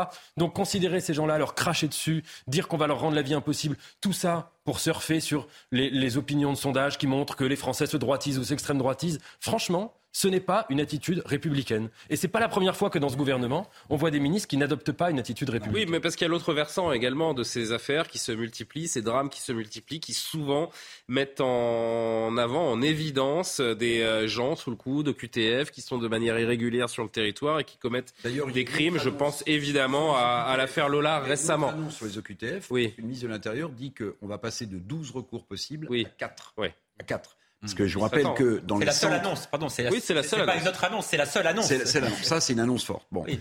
Ma, maintenant, je vais, je, vais, je vais, vous rappeler une petite chose quand même qu'on a oublié. Le voyage de Madame. Ah, oh, le, le, le, le voyage de Madame Borne euh, en Algérie avec 17 ministres. Vous avez peut-être lu le communiqué de, de, ce voyage. Il y a une information qui est très intéressante. C'est les consulats? Oui. On augmente de deux consulats. Il y en a, il y en avait 18. Il va y avoir 20 consulats algériens en France. C'est-à-dire qu'on repart avec des promesses non, mais, faites à l'Algérie, mais, mais l'Algérie, en revanche, ne nous offre aucune contrepartie. à Rouen et l'autre ouais, à Melun. Enfin, on aurait communiqué là-dessus. Un consulat, un consulat, pas là-dessus. Un consulat, c'est fait pour quoi? C'est fait pour octroyer des visas. Bien sûr. Un consulat, c'est fait pour octroyer des visas. Et le problème central, à mon sens, de la question algérienne, là aussi pour contredire un peu mon voisin, c'est que c'est pas qu'une question de politique étrangère, l'Algérie justement. C'est aussi une question de politique intérieure. C'est aussi de la politique française. Et c'est toute la difficulté du dossier. Mais quand on va en Algérie pour euh, revenir avec deux ouvertures supplémentaires de consulats qui vont délivrer des visas, oui, qui vont délivrer des visas. 50% du flux migratoire est dû au regroupement familial en France. Chiffre, je pense, juste, cité par le ministre de l'Intérieur. Eh bien, quand on passe de 18 à 20 consulats pour délivrer des visas, faut qu'on avance. il faut quand même qu'on se pose une question. il faut qu'on avance parce qu'à travers ces, ces, questions d'immigration, il y a aussi malgré tout Nathan Dever, la sécurité des, des Français qui reste l'une des, des priorités des citoyens. Je voudrais avec vous euh, évoquer cette histoire. Une femme a été agressée à son domicile. Ça s'est passé le 22 octobre dernier. Et euh, sachez que si son mari n'avait pas accouru en entendant ces cris, la suite euh, aurait pu être tragique. Quoi qu'il en soit, l'agresseur arrivé en France cinq jours plus tôt seulement, a été arrêté. Mais c'est la suite qui nous intéresse et nous interpelle. Le récit de Vincent Fernandez. Il est aux alentours de 3 heures du matin, dans la nuit du 21 au 22 octobre. Rosemary, allongée sur son canapé, se lève pour aller se coucher. J'étais couchée ici, j'étais allongée ici. Et je me lève et je m'assis. Et quand je m'assis, je vois, je, vois, le monsieur planté là, de dos, de dos, parce qu'il avait la capuche et il avait le sac à dos. Je me suis levée, j'ai avancé ici, comme ça. Et j'ai posé la question. J'ai dit, monsieur, qu'est-ce que vous faites chez moi? Il m'a fait comme réponse, je cherche où dormir. Rosemary ordonne alors à son agresseur de sortir lorsqu'il lui saute au cou. C'est en entendant les cris que le mari de la victime fait fuir le cambrioleur. J'avais du mal à, respirer et si, euh, si mon mari n'ouvre pas la porte, ben, je ne serai plus de ce monde. C'est tout ça. Dans sa course, l'assaillant tombe sur des policiers. Il est arrêté. Il aurait en fait cambriolé deux maisons ce soir-là. La procureure réclame 18 mois de prison ferme, mais à cause de propos décousus et d'une grève de la faim notamment, il écope finalement d'un an de prison avec sursis. Une décision incompréhensible pour Rosemary. L'agresseur affirme par ailleurs être arrivé en France cinq jours avant de passer à l'acte. Frédéric Durand, commentaire. Franchement, on a un condensé de la problématique de l'immigration dans ce sujet. Non, je crois pas qu'on est tout. Et je viens vers vous parce que je sais que vous allez me dire non, mais moi je vous dis oui. Non, ce que je vous dis, c'est qu'elle a raison. Un an avec sursis, c'est complètement ridicule par rapport à ce qui était fait. Ça, je vous l'accorde volontiers. Euh, et quand je vous dis qu'on a un condensé de la, problématique de l'immigration, ben non, parce que ça donnerait, ça il est là depuis cinq jours. Non, mais il commet un délit. Ça donnerait à penser, euh, sauf si j'interprète mal vos propos, que euh, la, la, délinquance n'est due qu'à l'immigration, ce qui est ce qui est vrai à 19 mais qui n'est pas vrai à 100 tout simplement. Donc c'est c'est là que je c'est là que je dis que ça n'est pas. Représente que 7 en France. oui, oui, tout à fait. Non, non, voilà. Donc ça veut dire qu'il y a 80, 81%. Non, mais je le dis à ceux qui penseraient qu'en n'ayant plus d'immigration, il n'y aurait plus de. Donnez les deux chiffres. Non, mais je le dis à ceux qui penseraient qu'en n'ayant plus d'immigration, on n'aurait plus de délinquance, il y en aurait encore 81% de délinquance. C'est tout ce que je veux dire. Donc il n'y a pas là condensé. Par contre, ce qui est incompréhensible pour Il n'y aurait pas de surpopulation carcérale en revanche. Euh, ce qui est, euh, ça je n'en sais rien. Bah, un détenu sur quatre est étranger, donc. Euh... statistiques éthiques, on n'en sait rien. Donc, euh, euh, ce, ce, que par contre, ce qui est choquant par contre, c'est la décision de la justice en l'espèce là, parce que quelqu'un vient chez vous, vous agresse, essaie de vous étrangler, on vous dit ben vous ressortez libre et vous repartez. Ça c'est incompréhensible. Alors je sais pas comment ça a été jugé en droit. Ça, ça doute qu'on s'est appuyé sur un certain nombre de choses. Mais pour les Français ah qui voient ça, on, vous expliqué, hein, c'est qu'il tenait des propos plus ou moins cohérents et je crois qu'il y a une autre, euh, une autre raison. Ça n'a pas, de sens. Euh, ça n'a pas de sens. Euh, ah mais, oui, il est pas responsable. Pour moi non plus, ça n'a pas de sens. je vous donne juste les motivations de la Cour. Y, compris d'un point de vue du droit, euh, pour le peu que j'en sais, en tout cas, c'est que où il est irresponsable de ses actes parce qu'il était incohérent, etc. Et alors là, c'est l'hôpital psychiatrique, mais ça peut pas intervenir de la sorte. Donc dans tous les cas, les gens sont effectivement face à ce genre de drame-là, se disent mais pourquoi la justice est aussi clémente? C'est une évidence. 18 mois ferme demandé, un an avec sursis à l'arrivée, et en plus ça fait 5 jours qu'il est là, Yohann Usaï.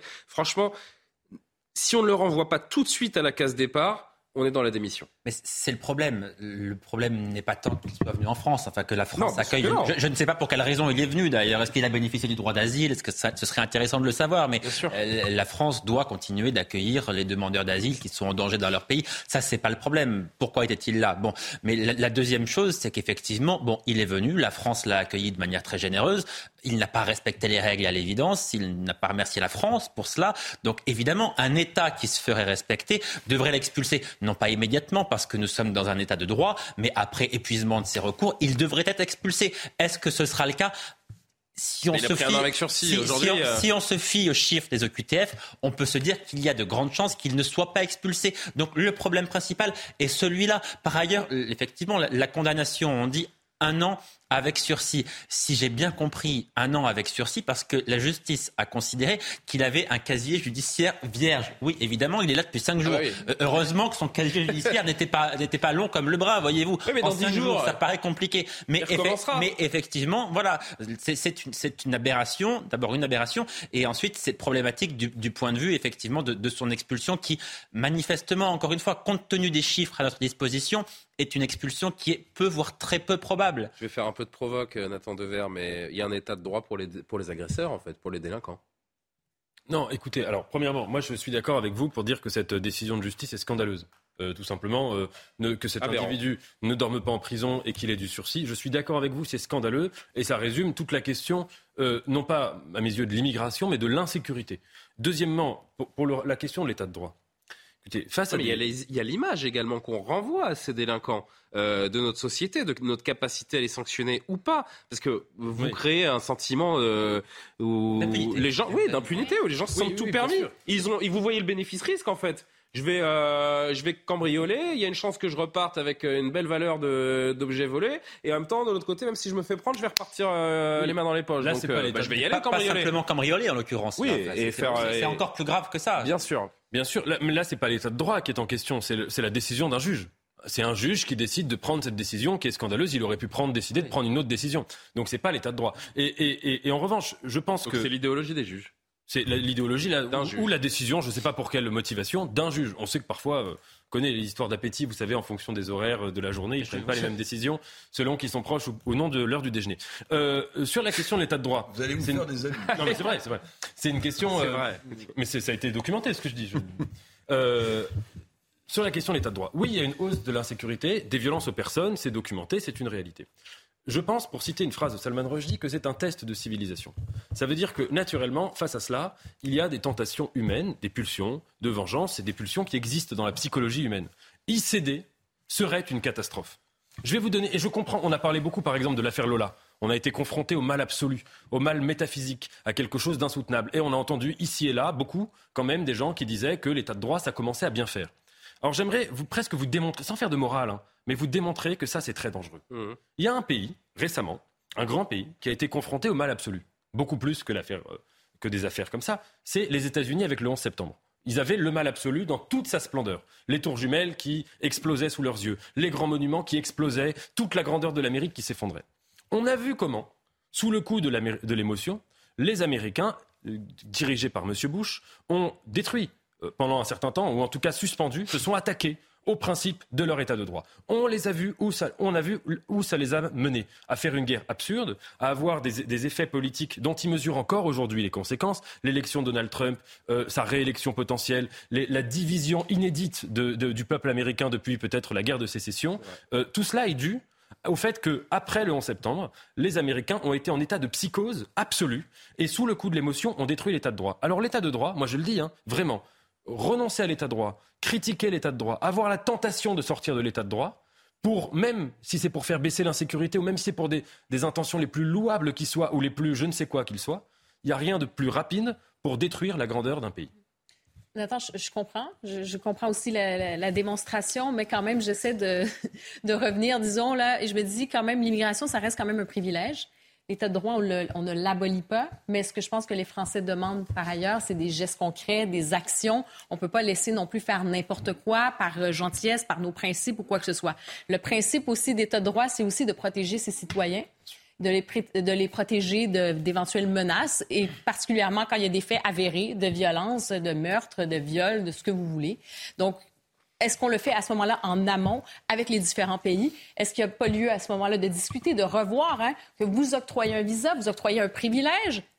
Évidemment, immigrer ou euh, changer de pays, ça vient avec son lot de défis. C'est pas ça la question, mais ça reste quand même un privilège. Et c'est la personne qui le demande. Donc, quand on vous donne un visa ou quoi que ce soit, ça devrait être assorti aussi de responsabilités. Et vous devriez avoir un comportement, je suis désolé, mais impeccable. C'est tout. Et ça, veut il y a beaucoup de littérature vraiment, on conclut. Je voudrais avancer sur, sur euh, l'état de droit et sur la démocratie. En fait, souvent, et là, je vais être largement d'accord avec vous, souvent, quand l'état de droit s'affaisse, la démocratie en prend également un coup. Ça, ça a été documenté, comme vous dites, ça a été euh, écrit. Le problème qu'on a, me semble-t-il, c'est que l'état de droit est fragilisé en France. Alors, je ne sais pas si les juges. On s'étonne que des gens veulent se rendre justice suivant, Suivant l'horaire euh, auquel ils rendent euh, leur, verdict, euh, ils sont plus ou moins cléments. Mais ce que, ce que je note quand même, c'est que l'état de droit est fragilisé parce que l'autorité républicaine l'est. Parce que l'autorité républicaine l'est. Et il me semble, sans vouloir cibler qui que ce soit, que à tous les niveaux, l'autorité républicaine est challengée. J'emploie un euphémisme. Et donc, quand l'autorité républicaine n'est pas suffisamment incarnée à tous les niveaux, alors il me semble que l'état de droit est en danger et que les réactions des uns et des autres, et je vais en citer une, parce que ça a été un vrai tournant politique à mon sens. Quand euh, cette vieille dame de 89 ans se fait agresser à Cannes, et que le maire de Cannes, David Lisnard, également président de l'AMF, l'Association des maires de France, dit dans un tweet si ça avait été ma mère, j'aurais pu être moi qui en prison. en prison. Eh bien, Ok, on peut considérer que c'est une parole pour un homme politique de ce niveau-là dangereuse pour l'état de droit. Mais en réalité, mais en réalité, ça traduit un sentiment. Parce que mais quand les citoyens, il n'est pas un citoyen comme les autres, il doit se mettre au-dessus de la mêlée. Je pense à Eric Ciotti également qui a tenu ce genre de propos. Parce que quand les citoyens ont l'impression qu'ils ne sont plus protégés par l'état de droit, oui, alors mais le politique doit être le dernier rempart contre la, fin de l'état de droit. Et c'est pas leur rôle. condamner cette déclaration, c'est voir à quel moment elle intervient. ces déclarations, c'est un tournant, c'est un tournant politique. Oui, c'est possiblement un tournant parce que c'est très très fort. C'est pas anodin qu'un politique tienne ce genre de propos. Oui, Frédéric, ça fait trois minutes que j'essaye de passer au sujet suivant, mais euh, allez-y. Eh ben, non, je dis si des hommes politiques effectivement se sentent obligés de, de, de, tweeter ce genre de choses, c'est que la, la, population en est là, on est bien d'accord. C'est moins selon moi l'autorité républicaine que l'autorité politique qui est en jeu. C'est-à-dire que si depuis 50 ans les politiques n'arrivent pas à améliorer la vie des gens tout simplement parce qu'ils prennent des mauvaises décisions, alors forcément l'autorité est dit. Sujet suivant. Euh, on change complètement de, de, thématique. Deux jours après avoir bloqué une autoroute et interrompu un opéra à la Bastille, le collectif Dernière Rénovation ne parle que d'eux en ce moment. Il y a 48 heures, je ne savais pas qui c'était. Euh, Aujourd'hui, ah, euh, il n'y a, a, que. Non, ils sont, ils sont 15. Enfin, je dis non, ils ont, je dis n'importe quoi parce qu'ils ont plusieurs milliers de soutiens, notamment sur les réseaux sociaux. Mais bon, Dernière Rénovation s'est attaqué aujourd'hui à l'Assemblée nationale. Plusieurs militants ont marché en toute fin de matinée sur le pont qui traverse la Seine en direction de la Chambre basse du Parlement avant de faire un sit-in sur la route et de bloquer la circulation des manifestants qui étaient soutenus par des députés écolos, Julien Bayou, Sandrine Rousseau évidemment, porteurs de... Bien tiens, bah voyons, euh, comme dirait l'autre. Euh, L'écharpe tricolore est présent dans le cortège. Il souhaitait euh, notamment que les 12 milliards d'euros en faveur de la rénovation énergétique des bâtiments adoptés par les députés lors des débats contre l'avis du gouvernement soient maintenus dans la version finale du texte. Regardez ce qui s'est passé aujourd'hui donc au cœur de Paris. Devant l'Assemblée nationale, un sit-in en faveur de la rénovation énergétique des bâtiments. On a besoin de rénover nos logements. 500 000 logements par an, c'est ce que nous avons proposé au gouvernement. Une cinquantaine de militants du collectif Dernière Rénovation se sont rassemblés. Leur revendication, que les 12 milliards d'euros en faveur de la rénovation thermique adoptés par les députés contre l'avis du gouvernement soient maintenus dans la version finale du projet de loi de finances. C'est ce qu'explique Sébastien, l'un des participants.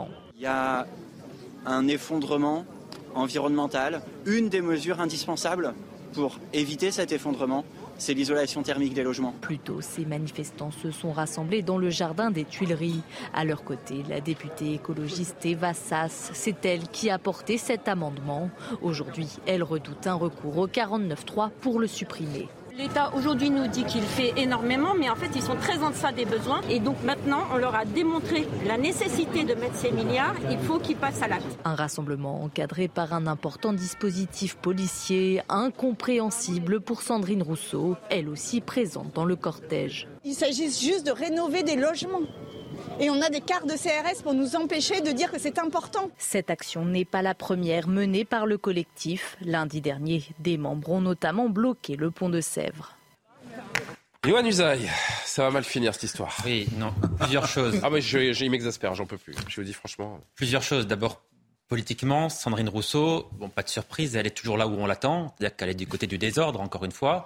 Euh, Sandrine Rousseau, elle pourrait se battre à l'Assemblée, c'est 50 mètres derrière elle. Hein. Elle siège dans l'hémicycle. Donc plutôt que de se battre dans la rue à empêcher les gens de circuler et les gens qui travaillent, qui ont besoin de se déplacer dans Paris, elle peut faire 100 mètres et aller dans l'hémicycle pour en débattre. Euh, ces manifestants qui sont quoi une, quelques, quelques dizaines? Ah ben là, ils étaient 11 voilà, aujourd'hui. Qui, qui, qui, empêchent encore une fois là, des, des, des, milliers, des milliers de Français de circuler. Une minorité qui impose sa loi à la majorité. Circuler librement, qui font perdre du temps à des gens qui ont besoin de circuler pour travailler. Et vous avez quelque chose quand même qui me surprend beaucoup. Vous avez une sorte de cordon de CRS derrière ces dix manifestants qui sont là et qui ne les évacuent pas. Enfin, c'est quand même complètement aberrant. Mais excusez-moi, les images, les non, mais, mais, mais, pardon, mais quelle image Non, mais pardon, vous avez vu cette image? Est-ce que vous considérez que cette image-là est supportable? Est-ce que cette image-là est mieux qu'une image d'évacuation pour faire régner l'ordre. Moi, je crois qu'une image d'évacuation de ces gens-là permettrait peut-être à faire, de faire comprendre à Parce que derrière, ça va hurler aux violences policières, ça va, vous allez avoir Sandrine Rousseau qui Mais là, là, vous donnez l'impression à ces gens qu'ils peuvent faire en quelque sorte pression ah, mais c'est tous les jours, c'est tous les jours. Qu'ils peuvent finalement se placer au-dessus de la démocratie qui se trouve à 100 mètres derrière eux. Derrière eux, eh bien, je crois, moi, qu'une image d'évacuation aurait été préférable à cette image de désordre. Frédéric Durand, Nathan Devers. Oui, moi je pense que c'est pour l'écologie aujourd'hui, c'est un peu comme le féminisme. On a des gens qui desservent totalement leur cause. Complètement. Là, on l'a Il y a un effet répulsif, mais incroyable. Une, une, sorte de vandalisme bourgeois qui se développe parce que c'est ça. En vérité, c'est une, un autre visage de la bourgeoisie. C'est pas les classes populaires qui se battent. Alors que l'écologie est un sujet très sérieux, alors que l'inégalité salariale entre femmes et hommes, par exemple, et sont des sujets extrêmement sérieux. On a, c'est presque comme si on payait des acteurs pour caricaturer ces combats-là, leur donner plus mauvaise presse possible et qu'on et qu qu se retrouve à ça. J'ai l'impression vraiment qu'ils desservent totalement leur cause par une sorte. Et voilà, je pense qu'il y a des gens, il y a des gens dans ce pays qui, qui, qui ont une sensibilité écolo, d'ailleurs, comme la plupart d'entre nous, ou qui ont eu envie ou une appétence pour euh, un vote vert, qui aujourd'hui voient ces images, disent jamais de la vie je ne voterai pour. J'y vois un peu la quintessence bourgeoise de la métropole. Vous avez tout non, mais compris. ils sont 20, ils, ils seraient 5000 à manifester. Ils sont 20, bah, pardon, justement. 20. Ce n'est personne.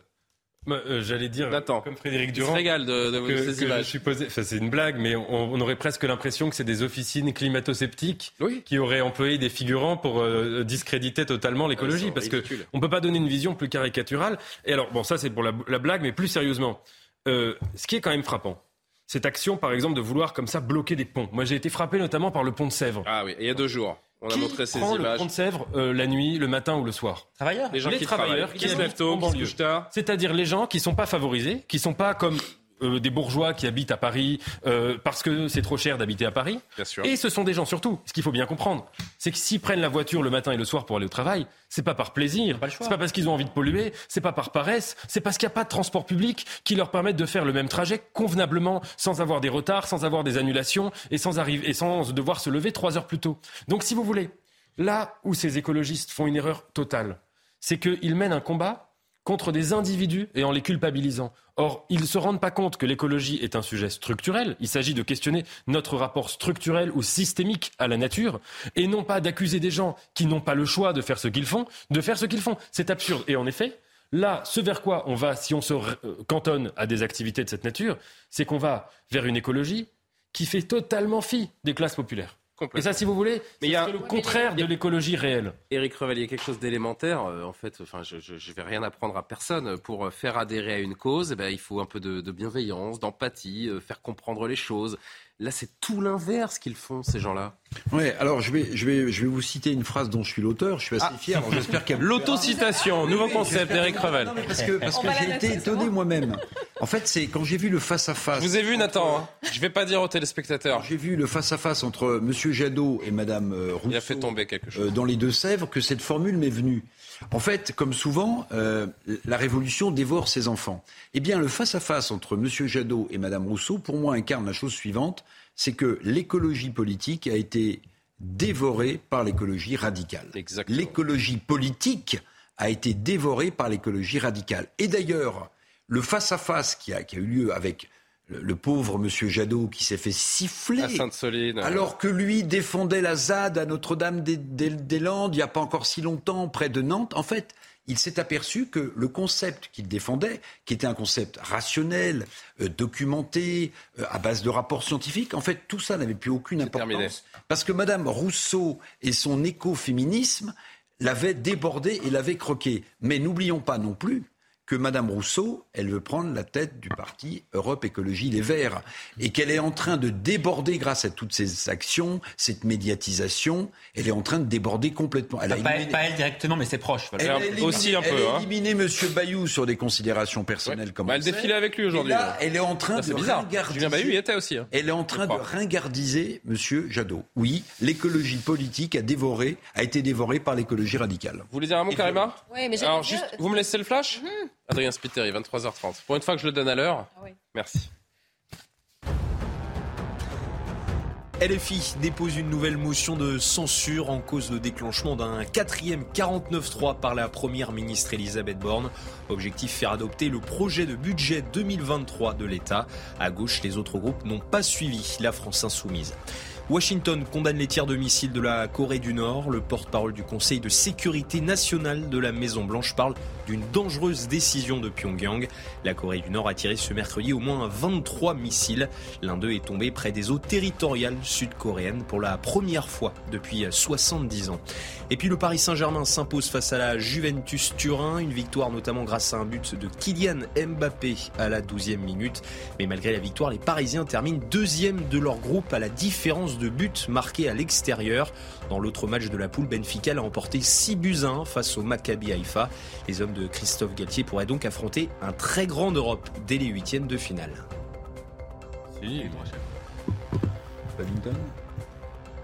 Nice.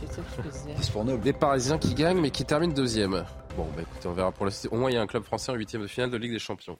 Karim Abric, pardon. Je vais dire deux choses, en fait, parce qu'on parlait tout à l'heure de pourquoi les CRS n'interviennent pas, les policiers, tout ça. Vous avez, vous l'avez dit, 12 jeunes étudiants comme ça. Ça me rappelle un peu les manifs étudiants. Donc, euh, le, côté violent, on l'accepte moins aussi. Hein. Je dirais même peut-être que certaines personnes attendent ça. Ils veulent provoquer cette espèce de confrontation, montrer que ça peut être violent, que eux sont pacifiques et que le monde est violent. Et donc, ça, c'est la première chose. D'où cette difficulté peut-être intervenir dans une situation comme celle-là quand c'est un sit-in. Et ensuite, ben, pour ce qui est de ces genres de manifestations qu'on voit, qu'on voit, hein, De, de, cet exhibitionnisme écologique, c'est qu'oubliez pas qu'ils sont dans la détestation de, de, l'humanité. De l'humanité. Ah oui, non mais donc c'est l'humanité qui, c'est l'homme avec un. Ce sont des gens qui sont malheureux bah, et qui s'inventent un, devoir, une espèce de quête supérieure euh, pour donner du sens à leur vie. Il y a quelque chose je, de totalitaire aussi parce qu'on veut contrôler euh, comment vous vous déplacez, qu'est-ce que vous mangez, euh, qu'est-ce que vous respirez. Donc, il y a ah, vraiment quand même cette logique assez totalitaire. ce sont des gens qui, par ailleurs, n'ont que ça à faire aussi, visiblement. Ah, bah, être à l'Assemblée nationale à, cette heure-là. Ah, bah, ils sont en télétravail ou je sais pas, mais. Hein. Moi, je, je pense aussi que ce sont des gens qui ont très très bien compris ce qui s'est passé pendant la crise sanitaire. C'est-à-dire Ils ont très bien compris que quand un peuple a peur, peur de mourir, peur d'une maladie. On peut lui faire euh, n'importe quoi. C'est eux qui font peur, pardon. mais justement, eux qui font exactement. Et donc ah ils jouent sur la. Il y a une partie des écologistes qui ont très, mais je leur en veux pas. mais ils font pas peur par rapport au fond. ils font peur justement sur la forme. et c'est là qu'ils ratent. Ce leur, leur discours est aussi un discours qui mobilise l'affect de la peur en disant le, monde peut s'effondrer demain. Euh, vous voyez, c'est quand même euh, un discours. Je vais vous dire, plus je les entends, moins j'y crois. Plus je les entends, moins j'y crois. Mais alors peut-être que j'ai un esprit de contradiction trop fort, mais j'en sais rien.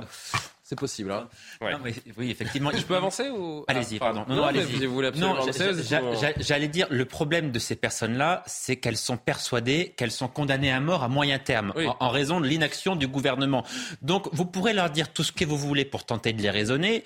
Aucun dialogue ne sera possible avec ces personnes, puisque de toute façon, elles pensent qu'elles vont mourir, donc elles sont jusqu'au boutiste et elles sont prêtes à tout. Et ça donne effectivement ces images insupportables. Bon, on va prendre les cinq dernières minutes pour euh, évoquer un sujet qu'on a, qu'on a déjà rapidement traité euh, hier les médecins, les infirmières italiens, vous le savez, suspendus pour avoir refusé de se faire vacciner contre le Covid, ont pu reprendre le travail hier. Forcément, on se pose la question. Et nous, en France, faut-il s'inspirer de cette euh, décision? Écoutez, Olivier Véran, qui n'est pas ministre de la Santé, mais qui euh, connaît ce poste aujourd'hui euh, en tant que porte-parole du gouvernement.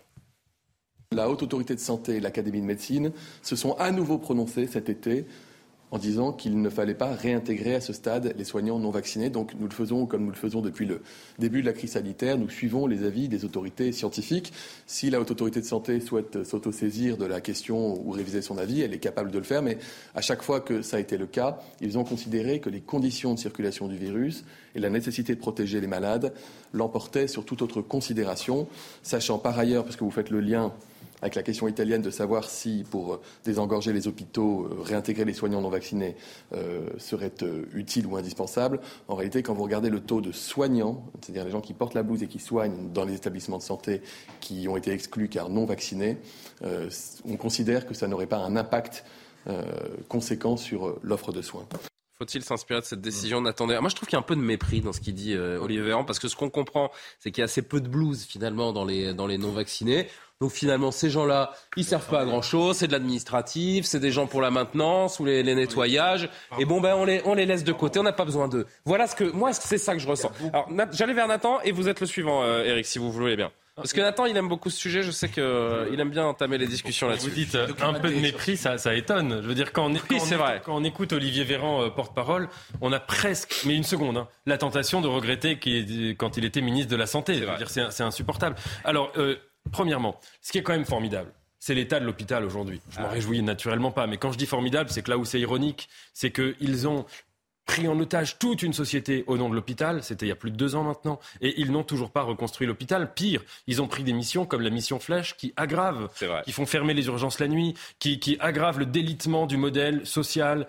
Euh, et je n'évoquerai pas avec vous ce soir les urgences pédiatriques, hein, avec cette mobilisation des soignants qui est également euh, qui tire la sonnette d'alarme. Et face à cela, une mesure de bon sens toute simple, comme réintégrer des soignants qui ont été virés euh, de manière totalement très très très contestable, eh bien, elle n'est pas adoptée alors que d'autres pays le font.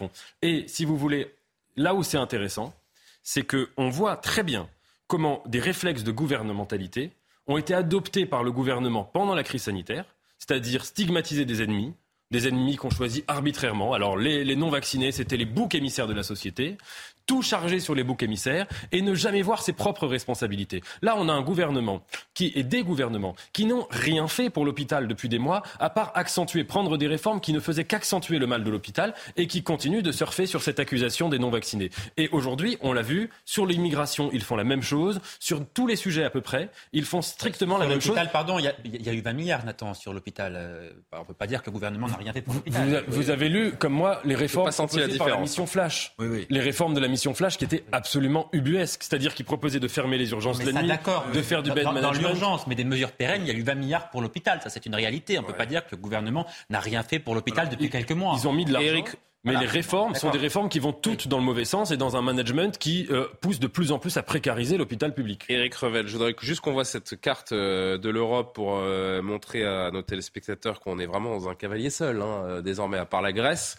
Euh, la France, c'est le dernier pays d'Europe qui euh, donc euh, oblige les, soignants à se faire vacciner sous peine de les, évincer de leurs fonctions. Pardonnez-moi. Avec beaucoup d'attention, M. Véran, porte-parole du gouvernement maintenant, et il a dit au moins deux contre-vérités, à mon sens. Je vais commencer par la dernière, quand il dit, mais en fait si on les réintégrait, c'est ça changerait pas, grand-chose. En fait, ça changerait pas grand-chose. Ça changerait quand même quelque chose parce que si 0,4% non, des. Non mais, non mais attendez, ça dépend où. Il faut il faut les mettre peut-être là où on en a le plus besoin. 15 000 personnes, ça peut changer quand même les choses. Et deuxième, euh, à mon sens, contre-vérité, c'est que vous avez devant vous quelqu'un qui a été vacciné, mhm. n'est-ce pas? Bien. Vous avez tous autour de vous des gens qui ont été vaccinés. Bon, deux fois, trois fois, tout ce que vous voulez. Bien. Combien, parmi les gens qui ont été vaccinés, ont recontracté la maladie? Beaucoup. Plein. Combien, parmi les gens qui ont été vaccinés, même si c'est un peu moins fort, ont transmis, ont transmis la maladie? Beaucoup. Beaucoup. Très bien. Donc, moi, je ne remets pas en cause le vaccin, j'ai pas les compétences. Mais combien n'ont pas fait de forme grave, si on veut être complet? attendez, Beaucoup attendez, aussi. Attendez, attendez. Comme ça, non, mais comme ça, on est complet sur le tableau des vaccins. non, ben oui, d'accord. Mais enfin, un, un, un, un personnel soignant qui est à l'extérieur de l'hôpital, s'il doit contracter ah oui, non, mais sur ça, on grave, il la contracte. Le vaccin ne protège pas contre la transmission, cette obligation est dépassée, nous sommes d'accord. si vous voulez, euh, on nous a quand même raconté des fariboles pendant des mois pendant des mois. Moi, quand je vois M. Olivier Véran, je me dis, M. Delfrécy va surgir et une carte va apparaître avec des couleurs pour nous expliquer que le sud de l'Aquitaine est plus touché par la Covid que le nord de l'île et qu'il faut surtout pas sortir à plus d'un kilomètre de chez soi. Enfin, c'est ça quand même. Ouais, ben, je pense que demain, il, va falloir qu'on entende l'autorité de médecine parce que là, c'est le porte-parole du gouvernement, mais à un moment donné, je pense que. Mais le nouveau ministre de la Santé, François Braun, a dit que là, dans les jours qui viennent, il allait ben, s'entretenir avec la HAS et que. Euh, Ils vont nous sortir la fin de l'obligation du chapeau dans les jours qui viennent parce qu'ils voient bien que c'est intenable désormais. C'est intenable, Johan. Je sais ce que vous allez dire. Dites-le quand même. Non,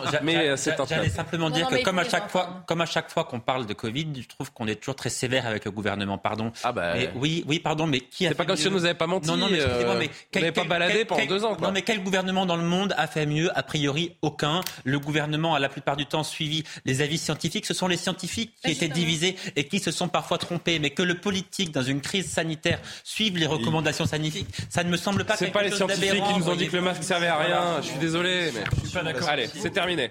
Ah. Non mais faites 5 secondes. En 5 secondes, on l'a vu sur la sécurité. On pourrait prendre des mesures qui seraient très efficaces contre la sécurité, mais qui détruiraient l'état de droit. Un pays, mais le critère n'est pas que l'utilité. Le critère, c'est l'état de droit. Mais si, quand on va contre l'état de droit, quelle que soit la finalité, c'est scandaleux, c'est gravissime.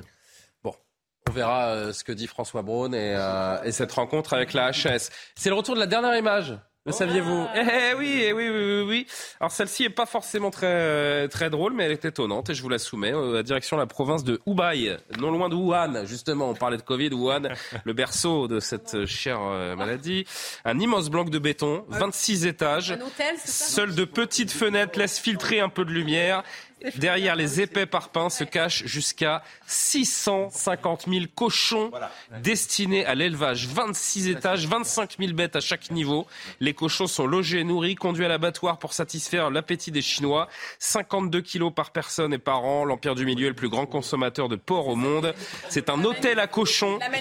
L'objectif, c'est de reconstituer le cheptel porcin de la Chine, décimé ces dernières années par la grippe porcine. Et pas question de laisser euh, quelques, virus contaminer les cochons vu de la France, forcément, ce projet euh, semble tout à fait hors norme et surtout très loin de l'idée qu'on peut se faire du traitement des animaux. D'ailleurs, dans le Finistère, vous avez un projet de ferme à 12 000 cochons qui cristallise l'opposition euh, depuis 2015. La privation d'accès à l'extérieur des animaux est, régulièrement dénoncée par les associations euh, militantes. Les, Chinois, eux, eh bien, ils y croient puisque ce hôtel est le deuxième déjà en construction. Trois autres seraient en projet avec l'objectif d'élever 3 millions de cochons vous voyez qu'on est bien en France euh, Vous avez raison. Le prix du mètre carré que... a peut-être un peu baissé quand même. Ouais, c'est possible. On va devenir vegan. Incroyable. Merci de nous avoir suivis. Merci euh, à Axel, dont j'ai oublié le nom. Je suis désolé. Comme Axel Thomas, merci beaucoup Axel d'avoir préparé cette émission avec Samira euh, Ouled. L'heure des livres dans quelques instants, l'édition de la nuit avec Simon Guillain. Évidemment que vous pouvez retrouver toutes nos émissions et toutes les infos sur le site cnews.fr. À demain pour Soir Info. Bonne nuit. Au revoir.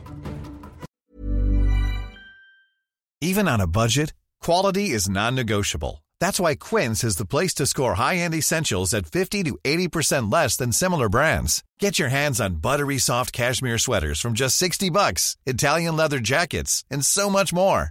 And the best part about Quince, they exclusively partner with factories committed to safe, ethical, and responsible manufacturing. Elevate your style without the elevated price tag with Quince. Go to quince.com slash upgrade for free shipping and 365-day returns.